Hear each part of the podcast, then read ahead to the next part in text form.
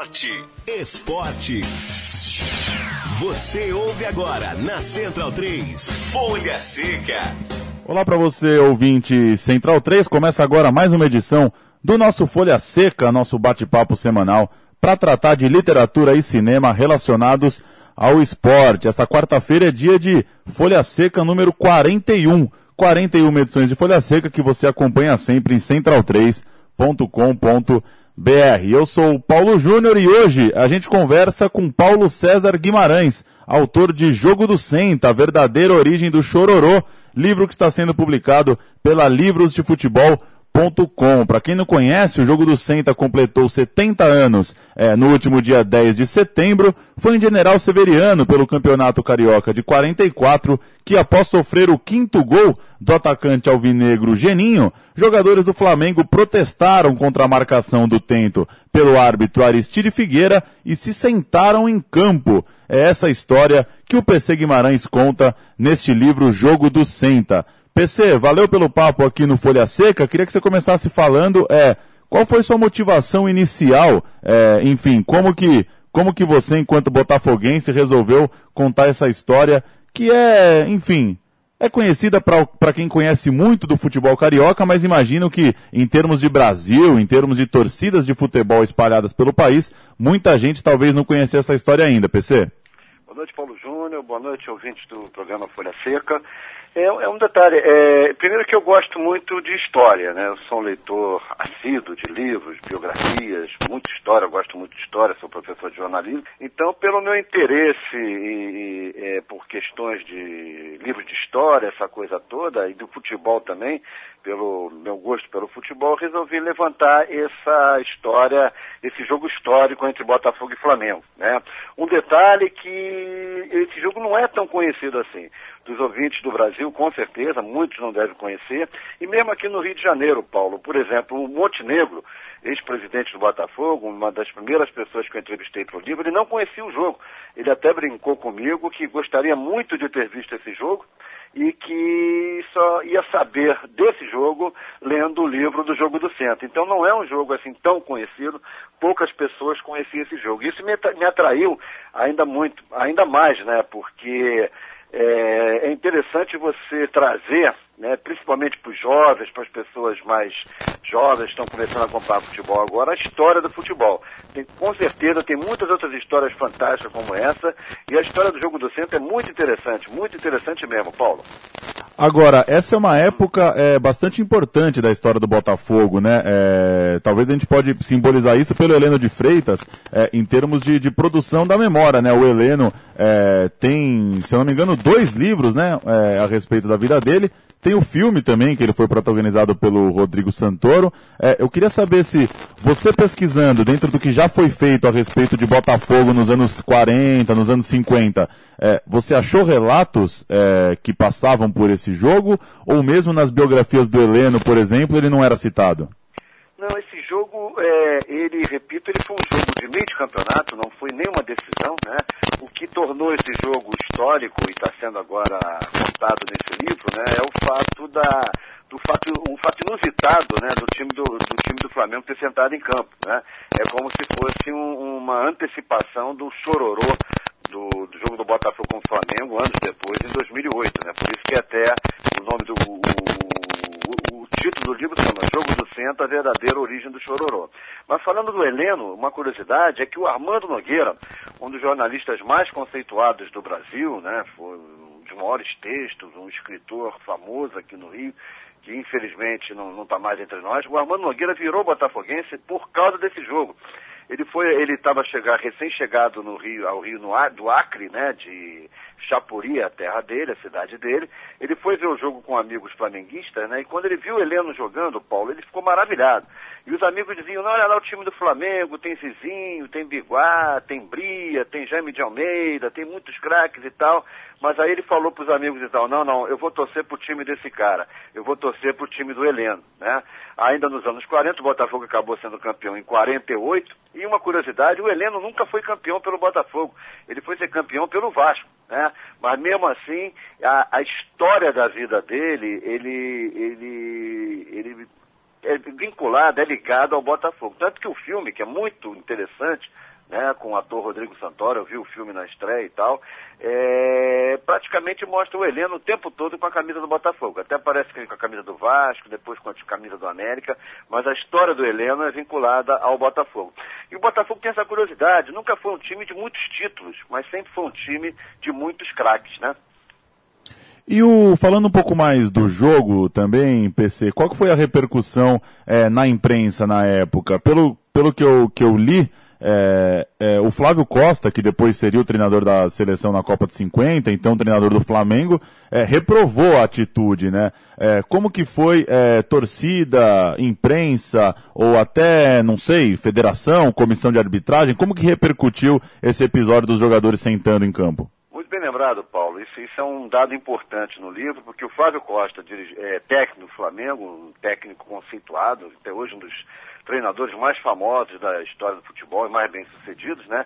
Ele não queria que o time do Flamengo sentasse.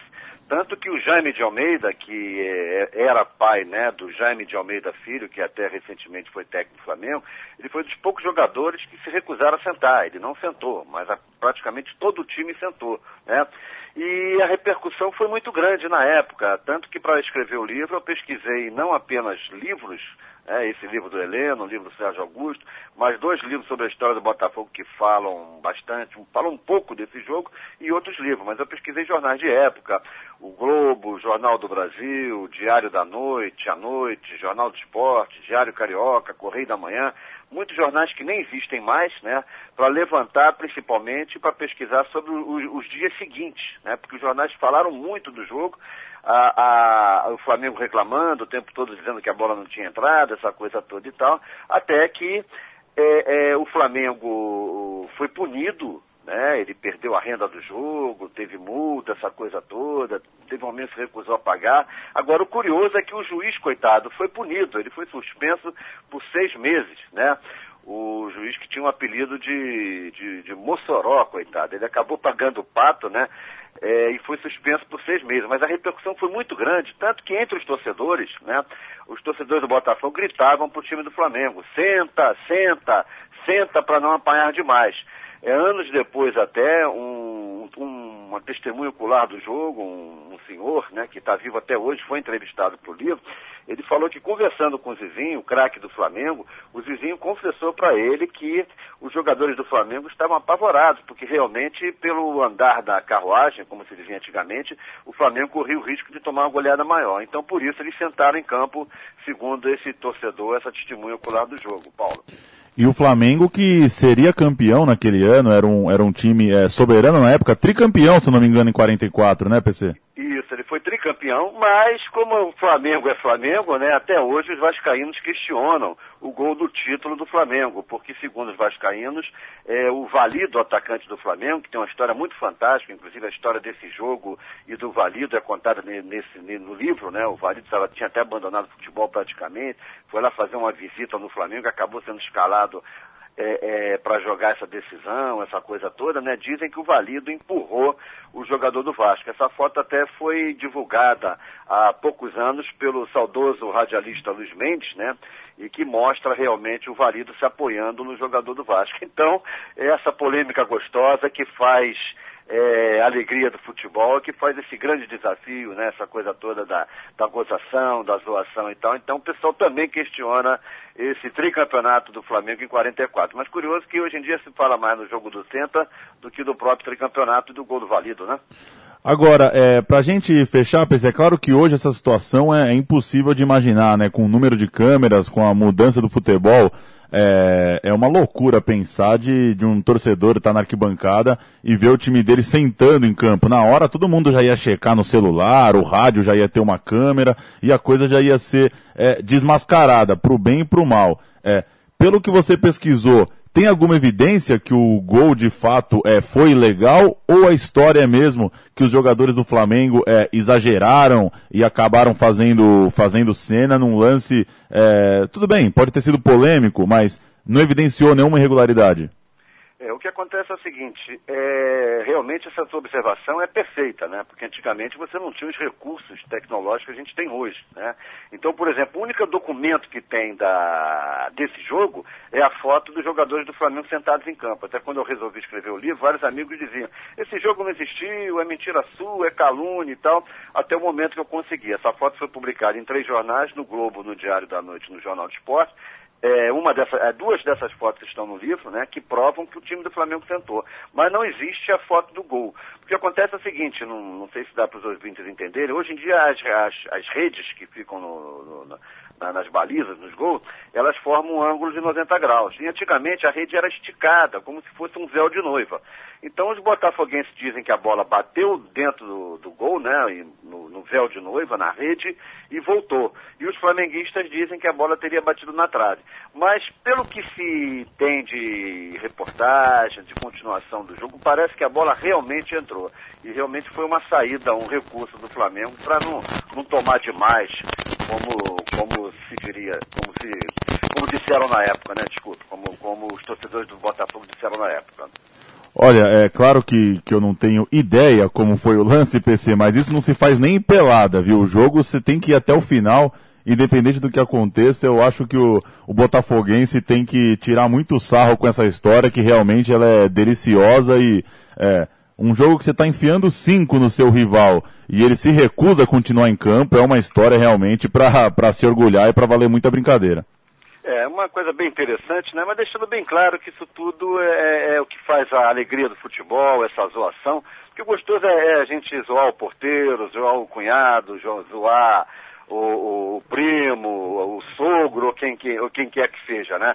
Então realmente ficou essa história e sendo resgatado agora para que os botafoguenses um pouco se animem, né? Porque quando o flamenguista agora fala, é, o Botafogo chorou, os botafoguenses podem dizer, não, choramos, mas não sentamos em campo. Até, Paulo, só complementando, como fez o Gentil Cardoso, então técnico do Fluminense, porque o José Maria Escassa, um famoso comentarista esportivo, ele deu uma gozada no Fluminense, no jogo Flamengo e Fluminense, e dizendo que o Fluminense era timinho. E aí o, o Gentil Cardoso, repito, então técnico do Fluminense, ele dizia, ele dizia, o Fluminense pode ser timinho, mas não sentou em campo. Então é isso que não há 70 anos, não há mais do que isso, desde que o futebol é inventado, que faz a alegria do futebol, a polêmica, e que torna o futebol, esse esporte, tão agradável de, da gente ouvir, de ver e de comentar, né, Paulo?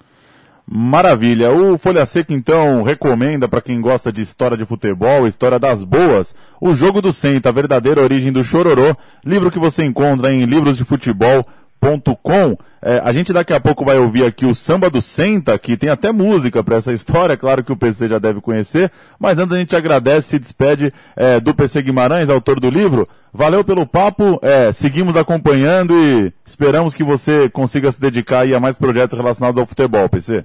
Obrigado, Paulo Júnior. Obrigado, ouvintes do programa Folha Seca, pela oportunidade. Um prazer imenso conversar com vocês. Obrigado mesmo. Uma boa noite para todos vocês. Valeu, um abraço.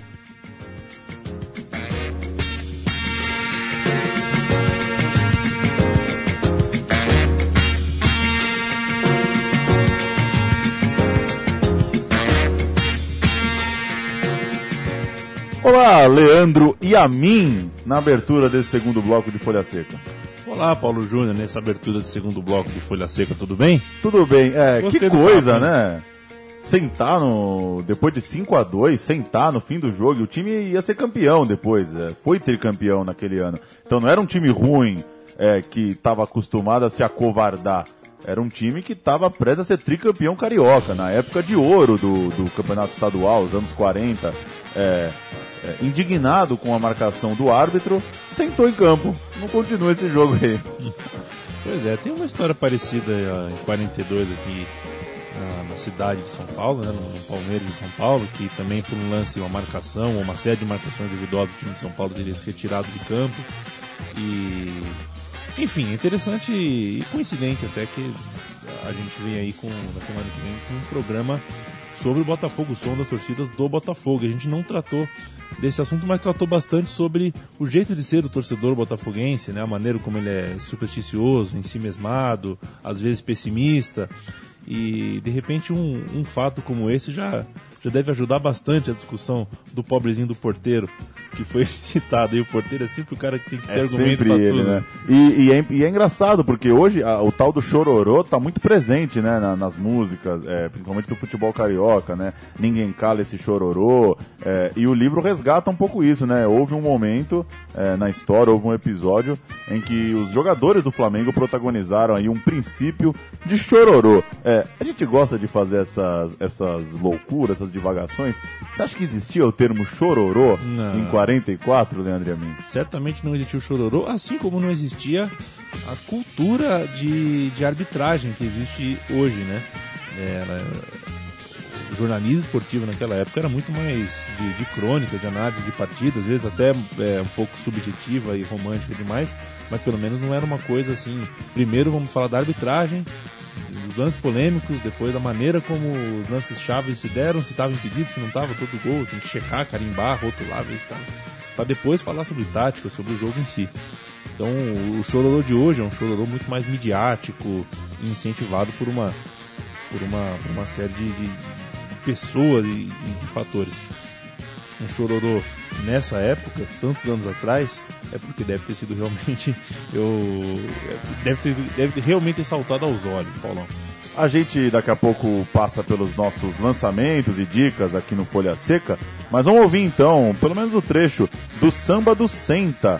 É, para quem jogar aí no, no YouTube, Samba do Senta, é, tem um clipe oficial. É, os caras fizeram uma musiquinha, os botafoguenses, para lembrar essa história que a gente conversou aqui com o PC Guimarães é, a respeito do livro que ele acaba de publicar é, do Jogo do Senta. Vamos ouvir então o Samba do Senta, feito por botafoguenses. Vamos lá. Alô, torcendo glorioso, os centões vão ter que aturar. Pior do que chororô, foi o Flamengo sentar. Foi em General Severiano que aconteceu. Essa história você precisa saber, não vai mais esquecer.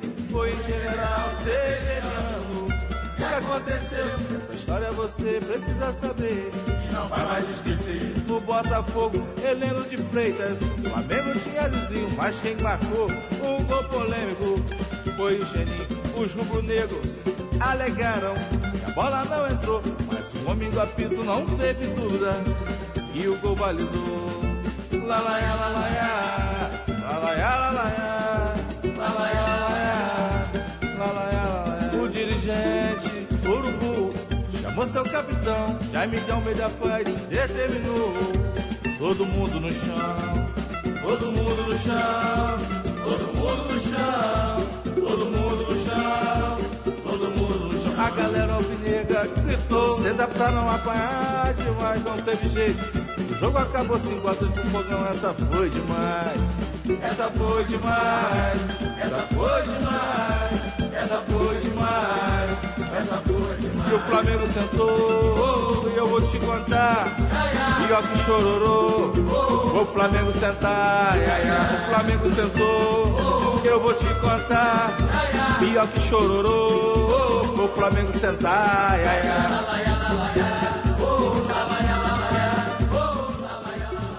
Ô, Leandro e a mim, é, somos moradores da capital paulista, né? Pra muitos a locomotiva do Brasil. Mas os cariocas são sensacionais, né? Que música, hein? Que música, que imagens, né? Procura no YouTube as imagens. São sensacionais, inclusive, em alguns dos takes do estúdio tem um cara com a camisa do Vaz Boêmio. Que é do o cara é vascaíno, tá cantando junto. Eu achei sensacional. Sensacional. É, o Flamengo sentou e os jogadores do Flamengo sentando. Vale, o clipe vale muito e é uma baita história. É, vamos tentando, né, que essas histórias sejam cada vez mais conhecidas, porque essa de fato é, é, é rara e muito provavelmente pelo que o futebol virou hoje e pela forma com que ele é tratado, dificilmente vai acontecer algo, no mínimo, parecido, Leandro e a mim. Pois é, e que o Vasco não vá sentar a- a sua bunda na Série B em 2015, né? Tá correndo um sério risco aí, jogando sem dinheiro, sem estrutura para competir em nível de igualdade com, com muitos times do mesmo tamanho. E é um time que não merece cair, né? Tem tanto, tem tanto time com orçamento tão maior aí, é, merecendo cair tão, tão mais que o Botafogo. Né, Paulão?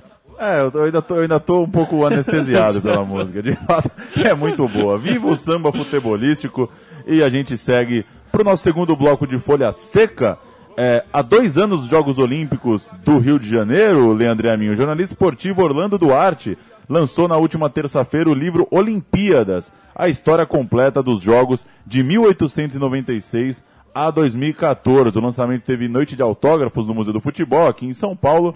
É, e mais um aí para a grande obra de Orlando Duarte, ele que já cobriu 14 edições de Copa do Mundo e 10 dos Jogos Olímpicos. É, Olimpíada, diferente da Copa do Mundo, é, a Copa do Mundo também, né, Leandro? Mas é, tem esse, esse valor ainda de enciclopédia muito forte, né? É, os recordes, é, as marcas. É um tipo de competição que, para quem gosta de informação, para quem gosta de memória, de enciclopédia, é, é bom de assistir com um livro do lado, né? Sem dúvida, porque é, é- é muita coisa, muita informação, muito esporte. Eu tenho uma curiosidade em ver como é que vai ser no próximo, no próximo biênio aqui no, no Brasil, porque acho que vai crescer o, nível, o número de, de publicações relacionadas às Olimpíadas. Certamente, assim como a Copa do Mundo impulsionou uma série de publicações sobre futebol, e acho que nesse crescimento, alguém vai tentar fazer um livro um- ou contar uma história sobre as Olimpíadas que, que fuja desse formato.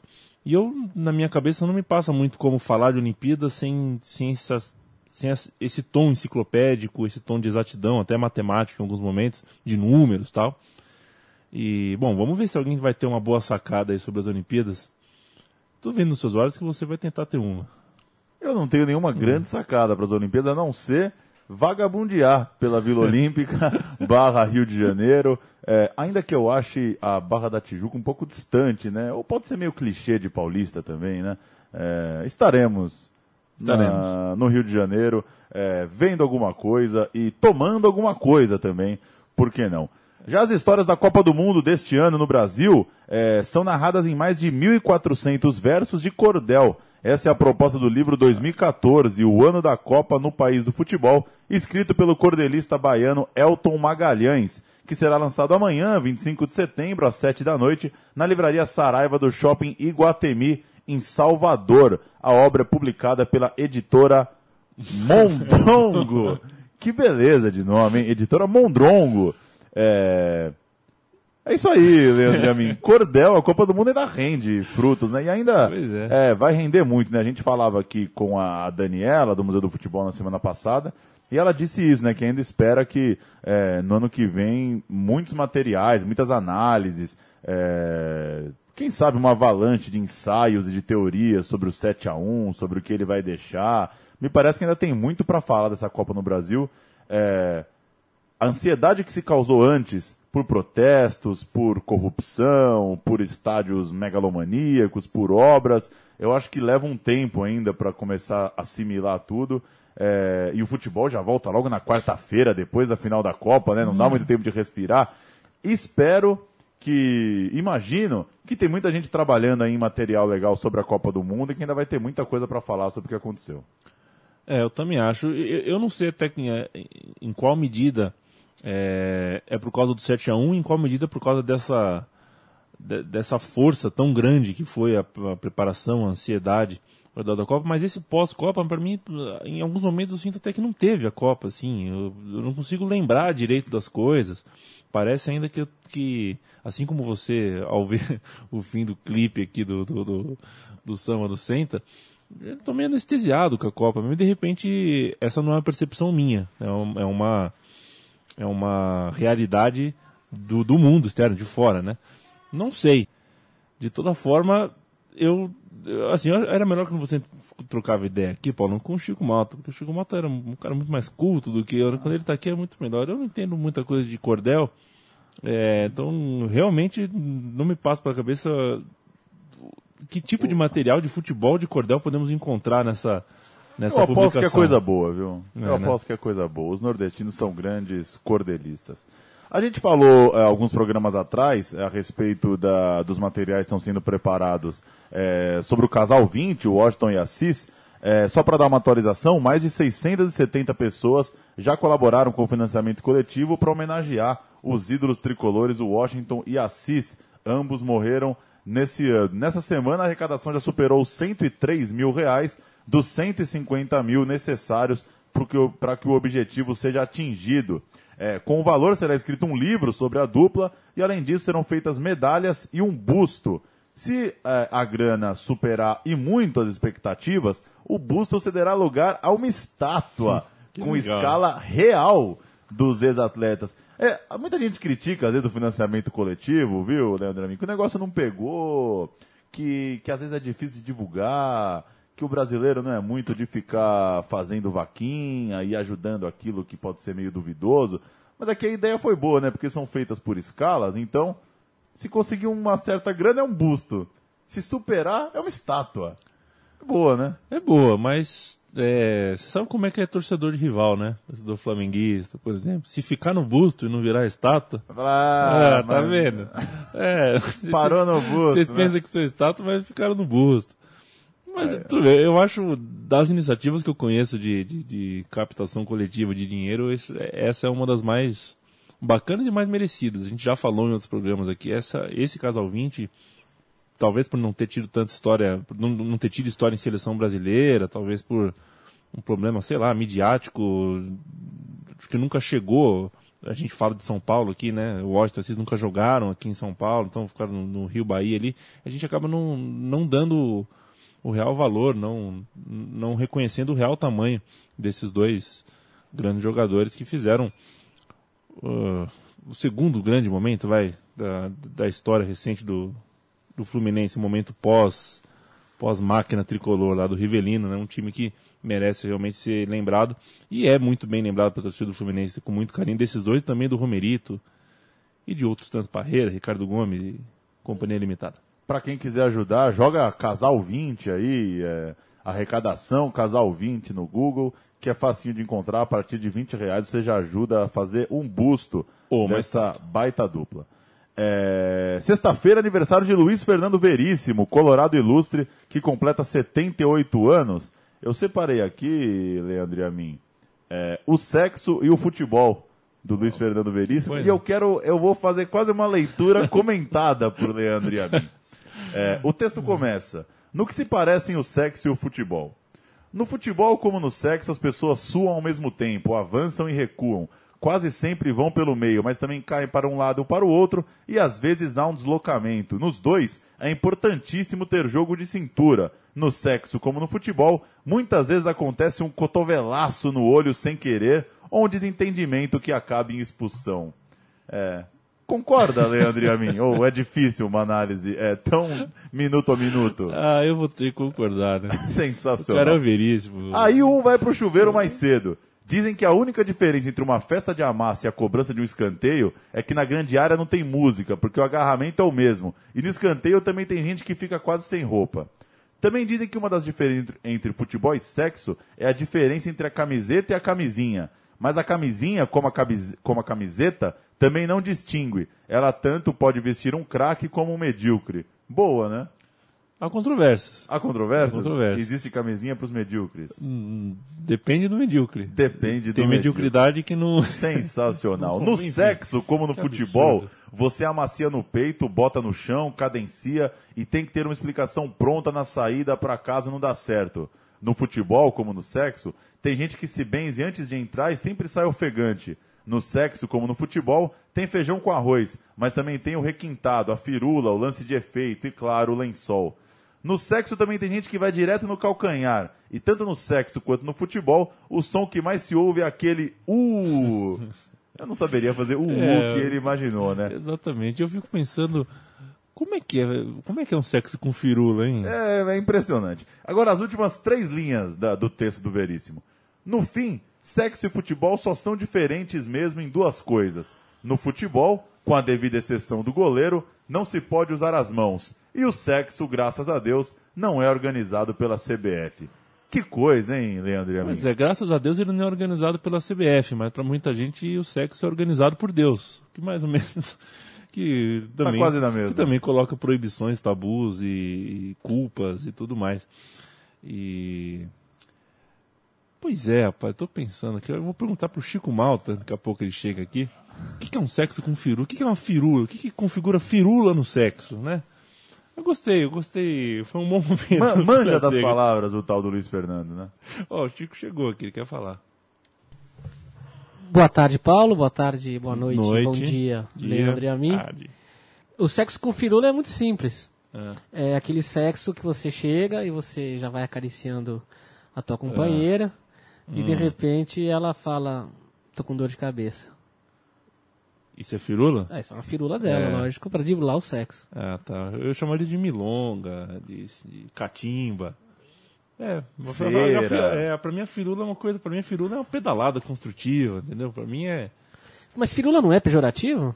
Depende. Depende do ponto de vista. Eu gosto de firula Se, no pergunta, futebol. se perguntar Não, pro- eu gosto, mas ah, eu acho que ele é usado um termo pejorativo às vezes, né?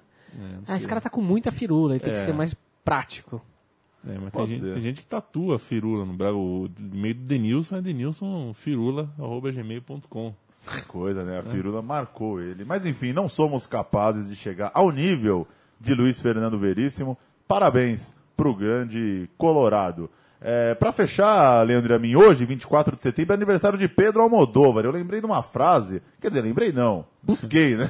Eu lembrei que tinha ele num livro de frases e fui lembrar a frase que é acreditada a Pedro Almodóvar, o cineasta espanhol.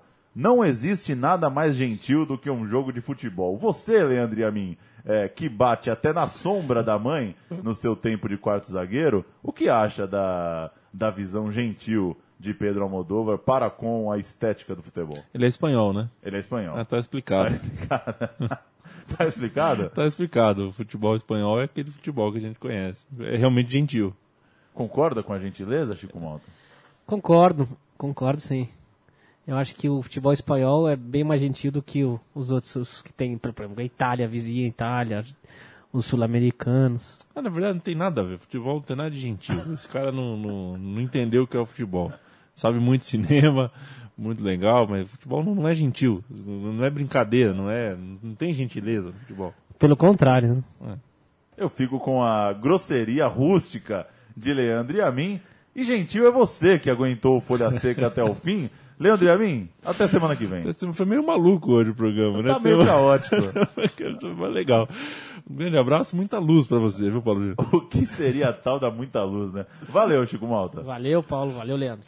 O programa Folha Seca, você já sabe, toda quarta, sete da noite, disponível em podcast, sempre, central3.com.br. Esse é o de número 41. Este e todos os outros você ouve em central3.com.br. E até a semana que vem.